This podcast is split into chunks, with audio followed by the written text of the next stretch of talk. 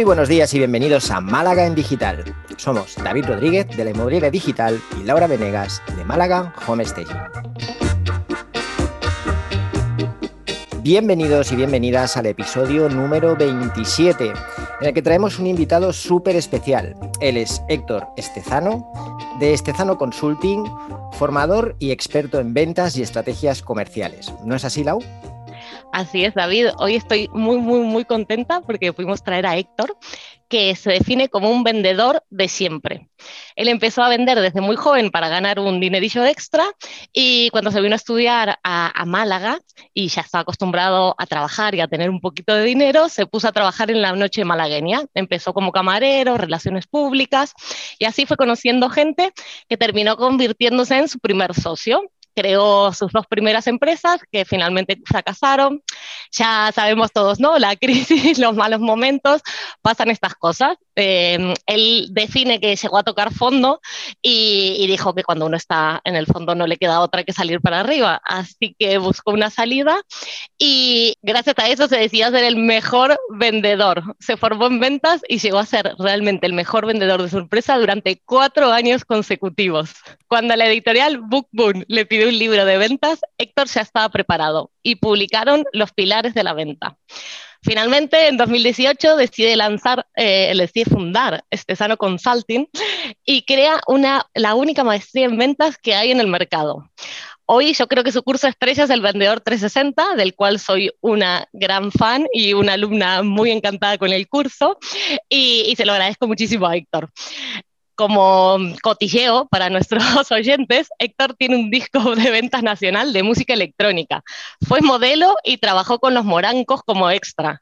Así que vamos a decir que, Héctor es un poco polifacético.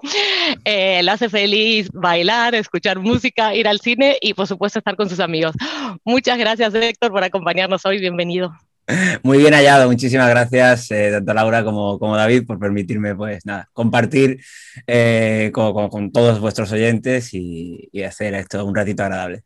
Héctor, como he dicho en la presentación, fue eh, un maestro de ventas para mí, yo que venía de un mundo que no tiene nada que ver, eh, empezar a crear una empresa y pensar que me tengo que poner a vender, realmente me hacía como dar dolor de estómago casi.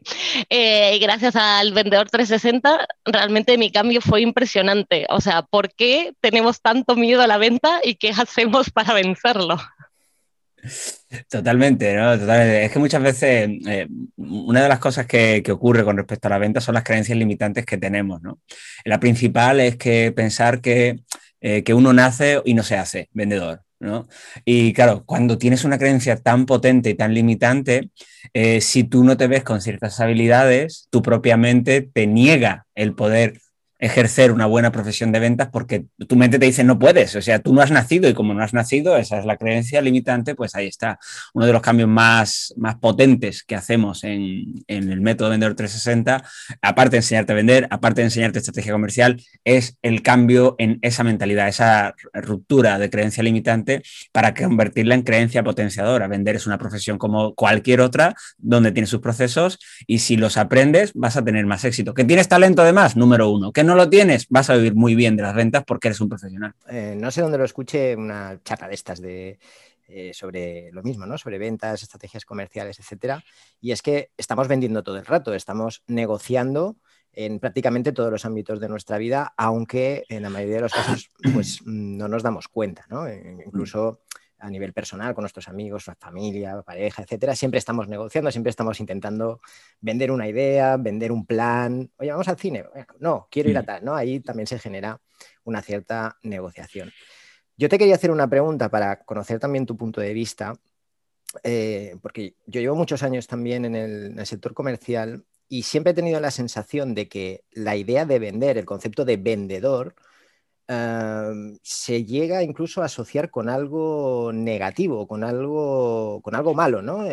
me estás intentando vender algo, el vende motos, eh, el vende humos, ¿no? Todo, este tipo de conceptos y que se asocia a la idea de vender eh, con un significado un poco negativo. ¿Tú cómo vives esta, esta manera de interpretar la venta?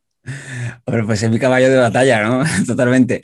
Eh, primero por varios motivos. O sea, desde el punto de vista ya de, o sea, si te vas a la RAE, o sea, el diccionario, eh, vender, hay ocho definiciones, eh, de las cuales una es neutra, una es medio positiva, por, por, querer ser optimista.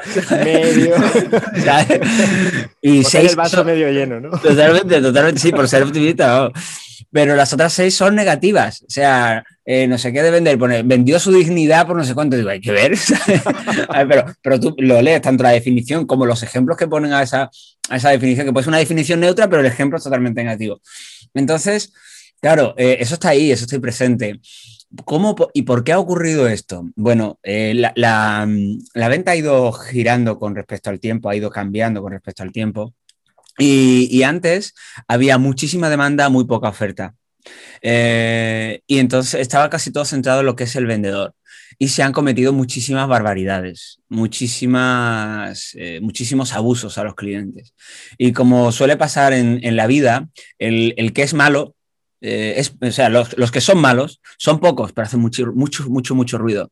Y, claro, entonces, eh, realmente la filosofía con respecto al cliente es algo que se ha implantado así de manera global, podríamos decir, a partir del año 2000 donde se tiene en cuenta la satisfacción del cliente.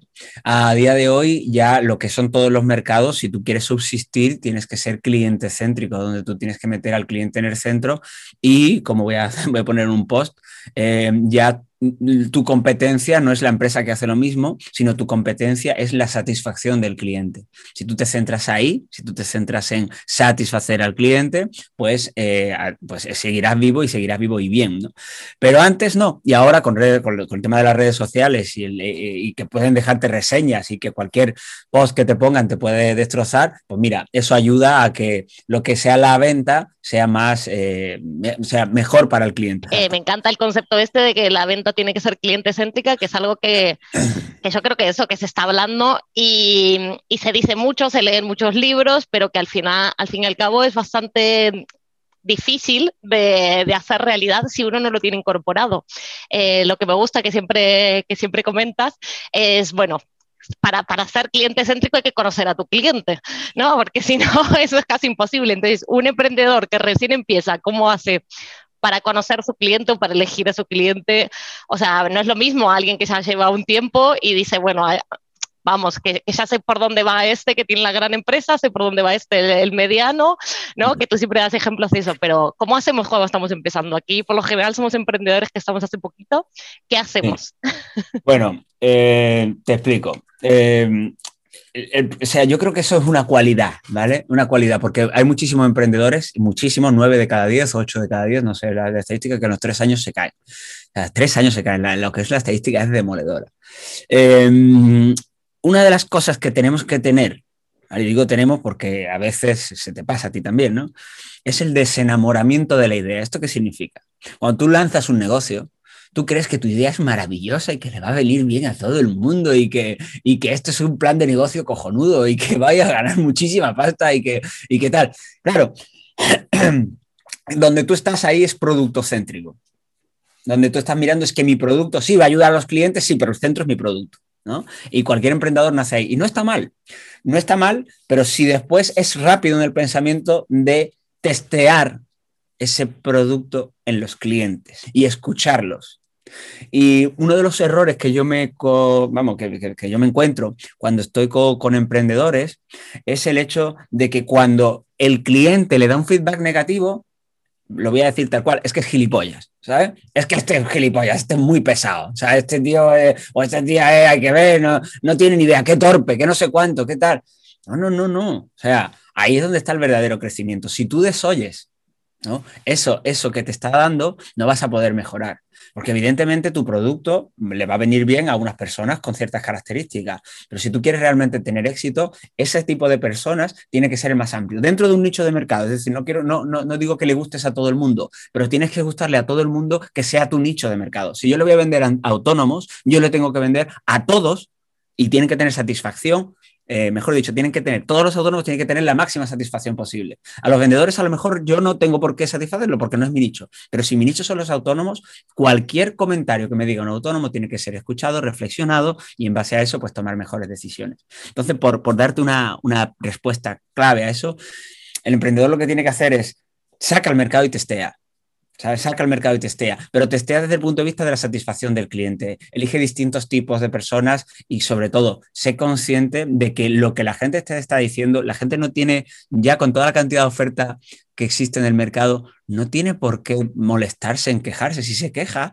es porque realmente quiere algo mejor. Está claro que aquí hay una polarización ¿no? del proceso y es que no, sí que es verdad que tienes que, centrarte en tu producto y en tu servicio, porque al final es lo que, lo que vas a sacar al mercado y, por mucho que seamos cliente céntricos y estemos enfocados 100% en la satisfacción del cliente, eso va a ser muy difícil si nuestro producto, nuestro servicio es malo. ¿Vale? No, no, tiene demasiado sentido, no, no, no podemos intentar empezar y podemos intentar hacer muchas cosas, pero al final eso nos va a pasar factura, ¿no? Porque, porque va a haber una mala experiencia de cliente si el producto no cumple unos mínimos, ¿no? Si ese servicio no, no, da esos mínimos. Pero al mismo tiempo, una vez tú lanzas ese producto, escuchar al cliente te puede ayudar a mejorar ese producto de una forma rápida y lo que yo creo que causa el mayor problema en los emprendedores es que tenemos unos recursos limitados cuanto antes cambies, cuanto menos esfuerzo, inversión, recursos destines a un producto que estás viendo que no acaba de encajar en el mercado, más recursos vas a tener para modificar eso. Si haces toda la apuesta sobre un producto sin hacer ese testeo que tú has comentado, que me encanta el, el, concepto, si nosotros conseguimos ese proceso que sea lo más ágil posible, vamos a tener recursos para pivotar, para cambiar, para aplicar mejoras, incluso para cambiar totalmente el concepto. Sabemos que un mercado necesita algo, tenemos una idea de cómo podemos solucionar esa necesidad. Ahora nos falta darle forma y a lo mejor nos equivocamos solo en la forma, pero no, nos hemos equivocado ni en el cliente ni nos hemos equivocado en la solución. ¿no? Ha pasado muchas veces. Eh, empresas, negocios incluso redes sociales como Instagram, etcétera, que empezaron de una determinada manera y tuvieron que cambiar al 100% su concepto porque vieron que el mercado mismo les llevaba hacia allí. ¿no? Entonces, desenamorarse de tu idea, desenamorarte de tu proyecto, eh, verlo con un poco de distancia, creo que es, creo que es imprescindible. ¿no? Totalmente, es, tal cual. Es tal cual. Hay, hay, que, mm, hay que ver que evidentemente no vas a salir al mercado sin, sin saber que tu producto tu producto eh, satisface eh, soluciones ¿no? o, satisface necesidades. Lo que pasa es que esto va muy rápido. Entonces, eh, la búsqueda de la excelencia, para digo, para tener eh, empresas de éxito, ¿no? La búsqueda de la excelencia es algo que tienes que tener. Simplemente ya la búsqueda de la excelencia ya está siendo excelente, porque al final para mí excelente es excederse a lo ordinario. O sea, eh, cuando tú dices que tu producto es excelente es porque el cliente tiene unas expectativas y tú las excedes, ¿no? Y, siempre tienes que estar en esa lucha, porque que yo si miro, mm, están saliendo cada dos por tres gente de ventas, están saliendo por todos lados. Competencia me refiero a, empresas que hacen lo mismo que yo. Eh, y claro, entonces la oferta aumenta muchísimo y hay gente que está ofreciendo cositas muy interesantes. Y, cada uno tiene sus clientes y, y, la competencia enriquece el mercado. Pero sí es cierto que si tú no estás al loro, si tú no estás atento al cliente, si tú no buscas y estás continuamente dando valor añadido, a tu concepto principal, en poco tiempo estás cao, pero seguro, ¿eh? seguro, seguro, seguro, seguro. Totalmente. Hay, algo, hay una frase que escuché también hace, hace poquito que al final no son, frases, no son más que frases que dan forma a, ideas que ya creo que más o menos todos tenemos claras, ¿no? Eh, que está muy relacionada con el hecho de analizar a tu competencia, analizarte tú, analizar a tu producto, ¿no? Y decía de alguna forma que tienes que comparar, intentar compararte menos con lo que están haciendo los demás, ¿vale? Y empezar a compararte más con, que, con lo que estás haciendo tú. Es decir, en vez de buscar, eh, ostras, ¿cómo lo está haciendo? Es que Héctor lo está haciendo de esta manera, voy a intentar hacerlo igual, voy a intentar superar eso que está haciendo. A ver, cada uno está claro que tenemos nuestras habilidades, nuestros recursos, nuestro mercado, nuestro nicho, nuestro producto, nuestra forma de comunicarlo. Y va a ser muy difícil que hayan dos sectors, va a, haber, va a ser muy difícil que hayan dos lados, bueno, eso es imposible. Va a ser muy difícil, va a ser muy difícil que hayan dos Davids, ¿no? Aunque todos hagamos exactamente lo mismo. Entonces, mm. intenta centrarte en compararte con el Héctor de ayer para que el Héctor de hoy lo haga un poco mejor. Intenta compararte con la Lau de ayer para que eh, la Lau de mm. hoy lo haga un poquito mejor. Y eso te quita un poco de ruido, yo creo. Totalmente. Además, a mí me gusta mucho veces, eh, y, Lau, lo sabe, de poner metáforas en este aspecto. Cuando Usain Bolt compite, no compite contra el que está al lado, Y cuando entrena Usain Bolt, no, no, entrena pensando en cómo estará entrenando o qué décimas está ganando su máximo compañero, que será, no sé si era Safa Powell o quien, o quien sea, yo qué sé, no sé, no, no sé, solo sé de Usain Bolt, ¿vale? Pero sí es cierto que al final compiten con ellos, con ellos mismos eh, y, por eso entrenan y por eso son excelentes, porque al final intentan siempre mejorar. Que después resulta que tienen ese talento y son los número uno y medallista olímpico y todo lo que sea, perfecto, muy bien, pero al ser mejorar vas a ser un deportista profesional. Cuando hablamos de mercado, hablamos de ventas, hablamos de, empresa, tú tienes que competir contigo mismo, siempre teniendo al, feedback del cliente en el centro. Y cada acción que hagas, o sea, es mejor que ayer, sabiendo que esta acción que, que, que, he implementado hoy le va a gustar al cliente. Y, que es cierto es en, un mercado como el inmobiliario al final, que en algunos aspectos parece que está súper saturado, pero en otros nichos no. Entonces, eh, también conocer tus talentos y tus propias aptitudes te permite ir definiendo tu cliente objetivo también, ¿no? Em, es así, sacándolo a venta, un emprendedor cualquiera, eh, ¿qué otro talento sí o sí necesita para lanzarse? ¿Qué dirías tú que es algo imprescindible y si no, nos lo planteamos antes de arrancar un negocio? ¿O qué deberíamos aprender, no? Hay muchas cosas que se pueden aprender. sí, bueno, para empezar, o sea, el, el, el desenamoramiento de la idea creo que es básico, pero a todos los niveles, ya no solo por el cliente, sino porque entender que el mercado te va a dar otro, otro, otro, otro insight distinto al que tienes. Pero después yo diría el espíritu del sacrificio y que te, y que te guste lo que estás haciendo, ¿no? que te guste lo que estás haciendo, porque si no te va a matar, te va a despedazar. También, eh, y esto lo he vivido yo en mis carnes, eh, si vas a emprender una cosa y va a ser duro y tal, eh, ten en cuenta, no digo que, tengas, porque eso no lo elegimos, sí lo podemos elegir, pero ya me vas a entender, que tengas gente que te apoye alrededor. Porque esto son muchas horas. A mí me gusta la frase de, de, vive unos años como nadie quiere para vivir el resto de tu vida como pocos pueden. Y, y, esto, es, o sea, esto es una gran realidad, pero incluso aunque, no se, aunque, no, aunque la segunda frase no se cumpla. Yo añadiría paciencia. Sí, claro, el pensamiento a largo plazo es, es, total, es total, es total. Jeff Bezos tiene un, er, un reloj de, de, siglo, un reloj de siglo, ¿vale? Y ahora está implantando un reloj de milenio. Este, eh, ¿por qué? O sea, Jeff Bezos es muy de simbología, ¿no? Yo, o sea, por, por cada vez que más, leo más de Jeff Bezos me parece una persona impresionante. Eh, pero tiene en sus, una de sus sedes un reloj de siglo, para que la gente cada vez que haga e implemente una idea no piense en qué va a pasar mañana, sino que piense qué va a pasar en un siglo. Entonces, eh, eso es a lo que se denomina la paciencia empresarial. Si tú crees en tu proyecto, crees en ti, bueno, pues continúa poco a poco, hace acciones para que puedas sobrevivir, porque sea, el, dinero no se, el dinero no se mantiene ahí, el dinero se va agotando y cada mes el, préstamo va para abajo y va para abajo y tú vas mirando y dices, cago en la puta, ¿Y esto qué pasa? Y claro, entonces tienes que hacer acciones para tal, pero, o sea, para el corto plazo, para, para poder subsistir pero mm, lo que es los negocios de éxito que pueden durar pues, 10 años, 20, 30, pues evidentemente eh, la paciencia es fundamental, sobre todo el pensamiento a largo plazo, una estrategia a largo plazo. La paciencia al final no es más que entender eh, que por mucho que nosotros lo hagamos todo bien, es muy, muy difícil, prácticamente imposible garantizar que eso vaya a funcionar y que vaya a dar unos resultados y mucho menos en un tiempo determinado que es el que nosotros necesitamos pues para lo que decías tú, ¿no? Pues para pagar el préstamo. Porque mm. es un mal planteamiento de inicio. Es decir, voy a montar un negocio y en dos años tiene que funcionar, porque si no funciona no podré pagar.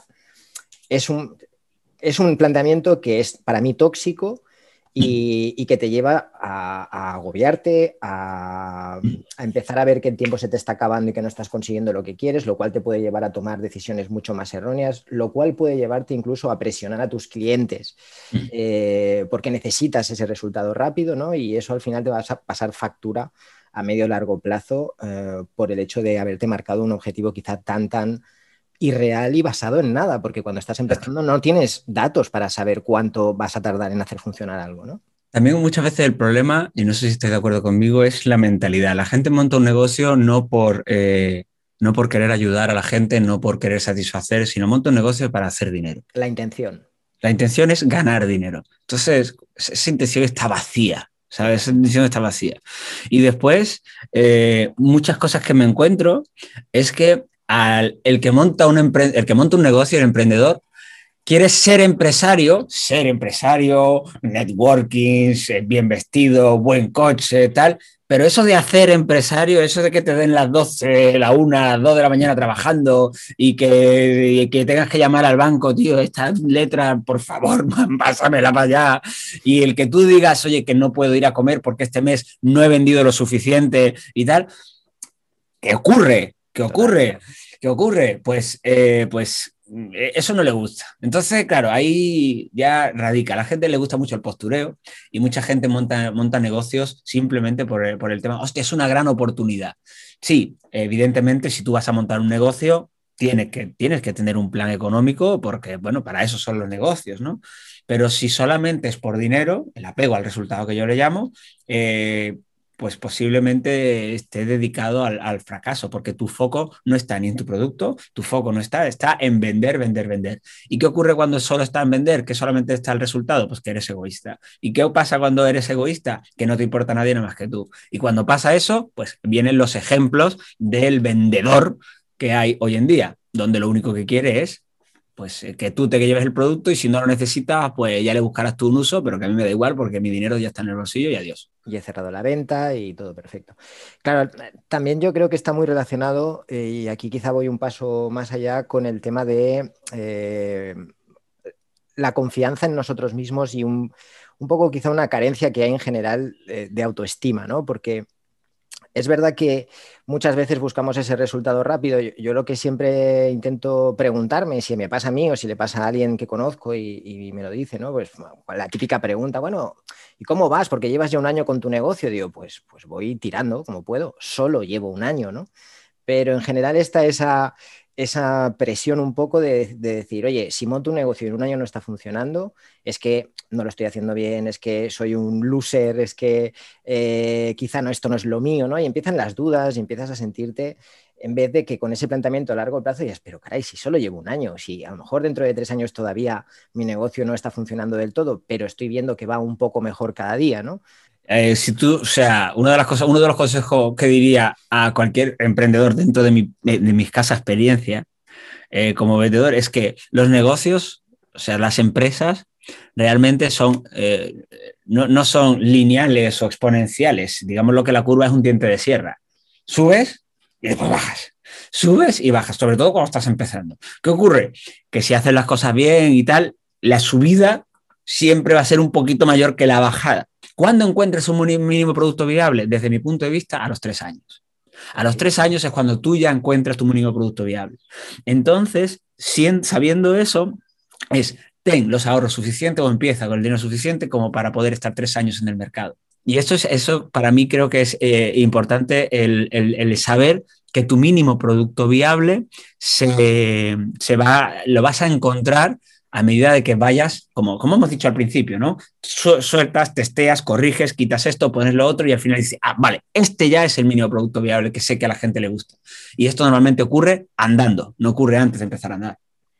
Que, cierto es al final, ¿eh? Cómo nos ponemos presiones también eh, asociadas todos en nuestro afán, bueno, primero de tener éxito rápido, que nos vaya bien, porque es verdad que tener un pulmón de tres años, creo que aquí les ha dado un puñal al corazón a muchas personas que nos están escuchando y que llevan un año, dos años y decir, uff, todavía me, quedan, me queda tiempo para ver, eh, me, queda un año, dos años por delante, eh, es duro, pero, pero es verdad que si uno no está comprometido con su idea, eh, con con realmente ser emprendedor más que empresario, eh, es muy difícil seguir adelante. Me, me haces recordar a, estoy leyendo ahora, empieza por el porqué, ya sé que ahora todos me van a matar porque no lo he leído antes, y era tal cual, y, y trataba de, ponerlo ¿no? en, nuestro, en nuestro nicho, en nuestro mercado, ¿no? O sea, el porqué, qué un home staging, a ver, ¿qué, qué, nos, qué nos motiva esto? Que no puede ser solo hacer dinero, sino que estamos mejorando en el mundo para sacar adelante un producto como este. Y, mm, y Y eso es lo único que nos va a mantener vivos, creo yo, hasta que podamos eh, pegar ese salto que uno quiere, ¿no? Porque uno tiene una visión a cinco años, o por lo menos yo tengo una visión a cinco años, tengo una visión a diez años, y se te hace lejos. Eh, como no, no lo traigas y digas, bueno, el primer año sobrevivir. El segundo año aumentar un 10%, un 15%, un algo y empezar a afinar o tu nicho, tu mercado, tu producto, lo que sea que tengas que afinar. No siempre, no siempre es lo mismo. Quizás hay que replantearse que lo que uno estaba haciendo no resuelve una pregunta que, que tu cliente necesita, ¿no? Entonces, ¿cómo lo hacemos? Eso, eso es duro, yo creo que nos has dado un palo a todos.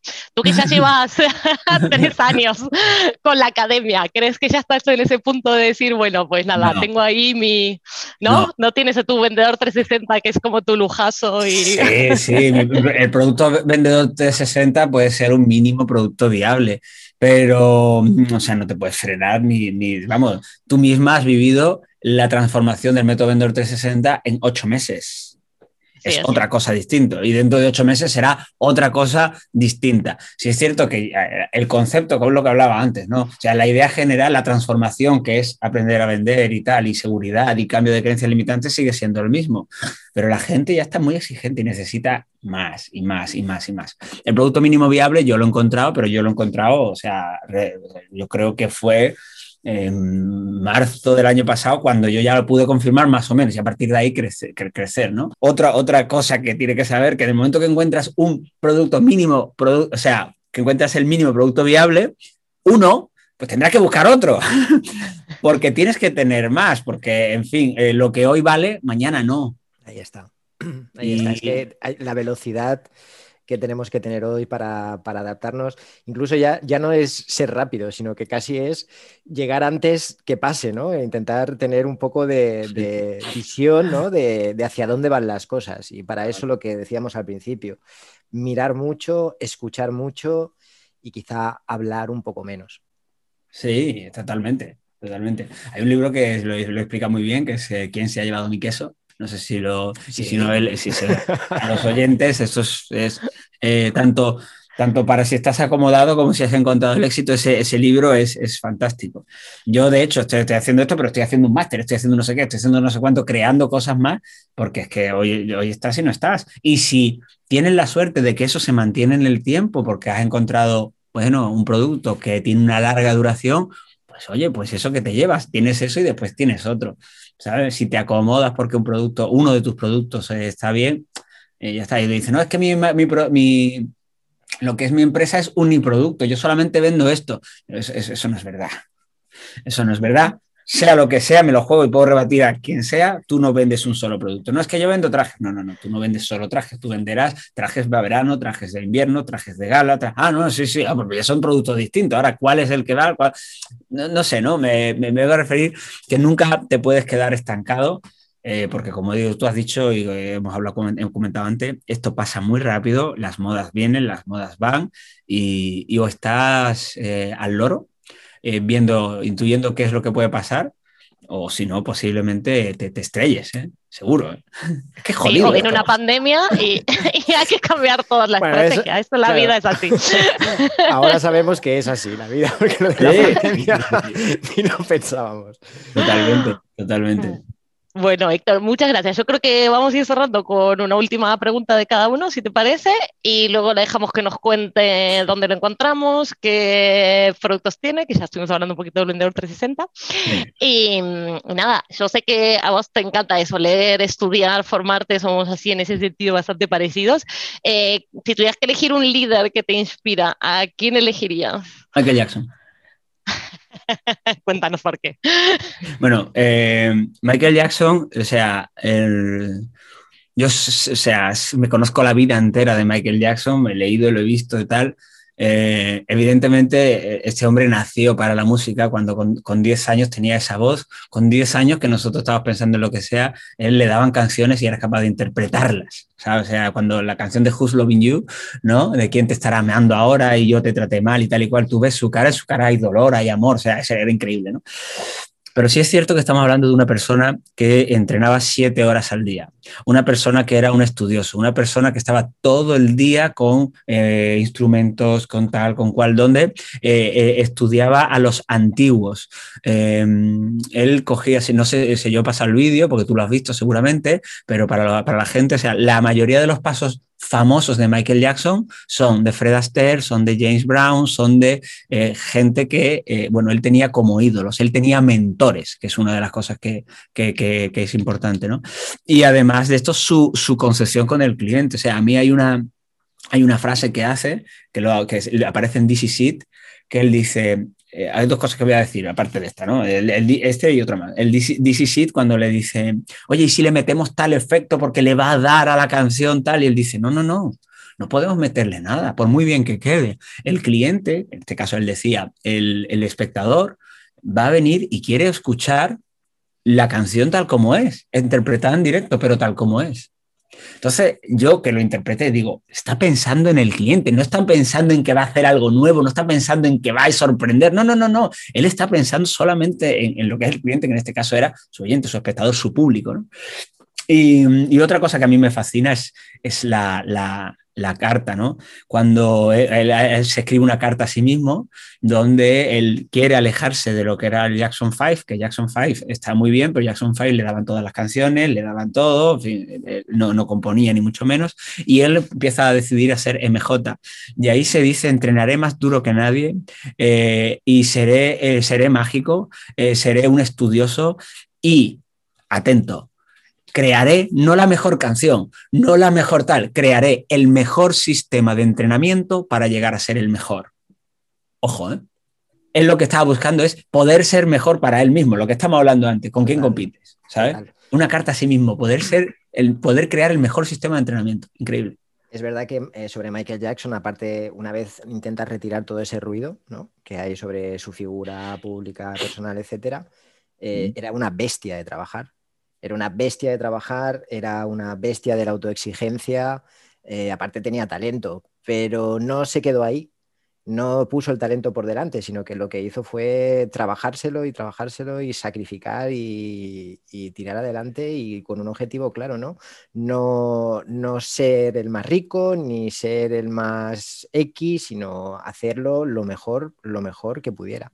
Y esto se ve en el documental, ¿no? Y yo te aseguro que no, soy seguidor de Michael Jackson, pero sí que quise ver un poco el documental para conocer más a la figura y me hmm. quedé, me quedé alucinado con él, me quedé alucinado. Y ahí estaba cascado, ¿eh? ahí estaba cascadillo. Yo siempre digo, o sea, hay un libro que es la de eh, Heal the World, ¿no? Sí, Heal the World, la que trata, la, la que canta con un montón de, artistas.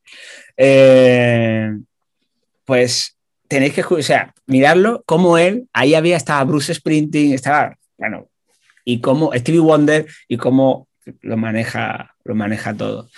Y bueno, o sea, nadie puede discutir de que, de que además él tenía una visión totalmente distinta. Pero bueno, eso dejemos de hablar de Michael, que si no, entonces terminamos. Eh, no, no terminamos. ok, pues te voy a hacer mi pregunta. Te voy a hacer mi pregunta, Héctor. Dime, dime, dime, Mira, para alguien alguien que no ha empezado todavía a emprender, pero que tiene ganas, que, está en ese momento en el que, bueno, pues quiere hacer algo con su vida, pero no tiene claro eh, exactamente qué hacer, porque hemos dicho, hemos dicho varias veces que es importante que lo que haces sea algo que, te guste, que te apasione, que, bueno, que, te veas haciéndolo, ¿no? que te veas viviendo de ello, pero es muy común que tengamos varias cosas que nos gustan, es muy común que tengamos varias cosas que, creamos que nos gustaría hacer, ¿no? ¿Algún consejo que les podríamos dar a la hora de elegir qué eh, utilizar para empezar ese negocio, ese emprendimiento? Hmm. Hombre, evidentemente, o sea, es o sea, decirte además eh, una herramienta, vamos a, dar, con respecto a, a, decir, o sea, algo que te guste hacer, y que haga bien a la gente, ¿no? Pero esto sí es muy laxo. Entonces, eh, una de las cosas que yo utilizo cuando, hizo, cuando hice marca personal, que veo tu libro ahí arriba de Rubén, es el Ikigai. O sea, hay un test que se llama el test y un libro, pero hay un test que se llama el test del Ikigai. El bueno es de pago, creo que vale 5 euros, pero ahí te puede dar una idea de, de qué puedes hacer, porque ese, el test Ikigai no es, una, es, es algo que sale de ti y que te puede orientar. Y que sí es cierto que si das con tu Ikigai, todo el mundo tiene uno, todo el mundo tiene uno. Ikigai, digámoslo, es el centro de qué es lo que te gusta, qué es lo que, el, qué es en lo que disfrutas, qué es lo que soluciona y qué es lo que hace feliz a la gente. O sea, hay un montón de cosas. Y si tú encuentras tu Ikigai y tal, y todo el mundo tiene uno, todo el mundo tiene uno. Entonces esas preguntas te acercan. No lo dudes. Si además es algo que es tal, no lo dudes. Ahí, si te, te gusta, soluciona a la gente y tal, no lo dudes. Eh, como digo, hacer lo que te gusta, por supuesto, eh, eh, que seas valioso en eso que hagas y apóyate en, una herramienta como, como, esa, como el Ikigai, que es muy clarificadora y la gente, pues mucha gente no, no, la conoce. Y huevos. O... valor, valor. Valor. valor. coraje, valor y coraje. Es que claro, me lo, me lo, has puesto a mí. Buenísimo. Héctor, cuéntanos dónde te encontramos. ¿Estás en Facebook? ¿Estás en Instagram? ¿Tienes un canal de YouTube? ¿Estás en LinkedIn? Contanos, ¿dónde te encontramos? Pues todo eso, todo, todo eso. Además, eh, eh, en el momento que entras, me vas a ver todos los días, nos vamos a conocer mucho. Bueno, pues estoy en Instagram eh, como Estezano Consulting, estoy en Facebook como Estezano Consulting, en YouTube, en LinkedIn como Estezano Consulting, pero como, bueno, prácticamente ahora mismo mi empresa está muy vinculada a mí, que eso será el siguiente paso de que mi empresa pueda ser, sea más grande que, que yo. En estos tres años, la figura ha sido yo y entonces también está Héctor Estezano, tanto en, en Instagram como en Instagram, es lo mismo, Héctor Estezano, Estezano Consulting, pero en Facebook y en LinkedIn también me puedes encontrar aparte. Está la página de empresa y después está lo que es la, mi perfil personal, que es prácticamente lo mismo. Héctor Estezano, ahí me podéis encontrar. Vale, y a quien le interese eh, Vendedor 360, ¿cómo hacemos? Vale, bueno, a quien le interesa Vendedor 360 puede poner Vendedor 360 en, en, en, Google y le saldrá, el Vendedor 360 Estezano, le saldrá y bueno, puede, puede incluso escribiéndome y mirarlo para saber un poquito más. Ahora vamos a hacer un lanzamiento, pero eh, tal como te comenté, existe, porque hay mucha gente que no quiere ser vendedor, yo lo acepto, eh, porque pues, sigue ahí esa creencia limitante, pero a la gente le gusta ser copywriter, ¿sabes? Vendedor, vendedor que escribe escribe, no. Vendedor, vendedor por email, no, eso no, eso no. Eso no. yo soy copywriter, ¿sabes? O no, no hago televenta, no, no, yo soy closer de venta. Respiro. está bien, está bien, hay que, hay que adaptarse a, lo de esto y, si queda mejor, pues ¿por qué no? no? Bueno, pues eh, te comenté que iba, que iba a sacar un, un, curso potente de copywriting, eh, de cómo escribir, de cómo seducir escribiendo, utilizando patrones de persuasión, de distintos modelos, sabiendo eh, cómo, cómo tenemos que escribir para persuadir. Y, y nada, bueno, es un curso que va, que va a salir en, en breve y lo digo ya, el precio que, que, va a tener de salida son 997 euros y que, eh, bueno, para la gente que venga de, vuestras, de vuestra parte, que, bueno, que ponga lo que es el código de vuestro podcast, eh, Málaga Digital, tiene que decirlo, bueno, pues tiene ni más ni menos que un 50% de descuento. ¿sabes? Decid que estos programas que yo hago no son grabados son en directo. O sea, lo damos, lo dais conmigo y como bien sabe Laura, eh, yo no solo me limito a dar copywriting después, después se me va la olla y hablamos de todo, ¿sabes? Entonces es una gran oportunidad y, nada, y entonces ahí lo tenéis. Me decís el código, y, o sea, ponéis el código o cuando me llaméis o me preguntéis, pues ahí está, lo, lo comentáis y sabéis que tienes un 50% de descuento. Ni más ni menos, solamente para ustedes. Menudo regalazo. Muchísimas gracias, Héctor. Muchísimas gracias, Héctor, por acompañarnos hoy. Muchísimas gracias, Laura. Muchísimas gracias, David. Eh, o sea, me podría pasar todo el día hablando con vosotros. Hay una charla muy bonita. Eh, y me, me, he encontrado súper a gusto. Muchísimas gracias por este momento. Gracias a ti. Ha sido un auténtico placer conocerte, Héctor. bueno. Muchas gracias a todos por acompañarnos en nuestras conversaciones de cada lunes. Si te ha gustado este podcast, nos puedes dejar tus comentarios y likes en iBox. También seguirnos en iTunes, en Spotify o bien contactarnos vía email a malagaindigital.gmail.com. Buena semana. Que tengáis una gran semana, familia.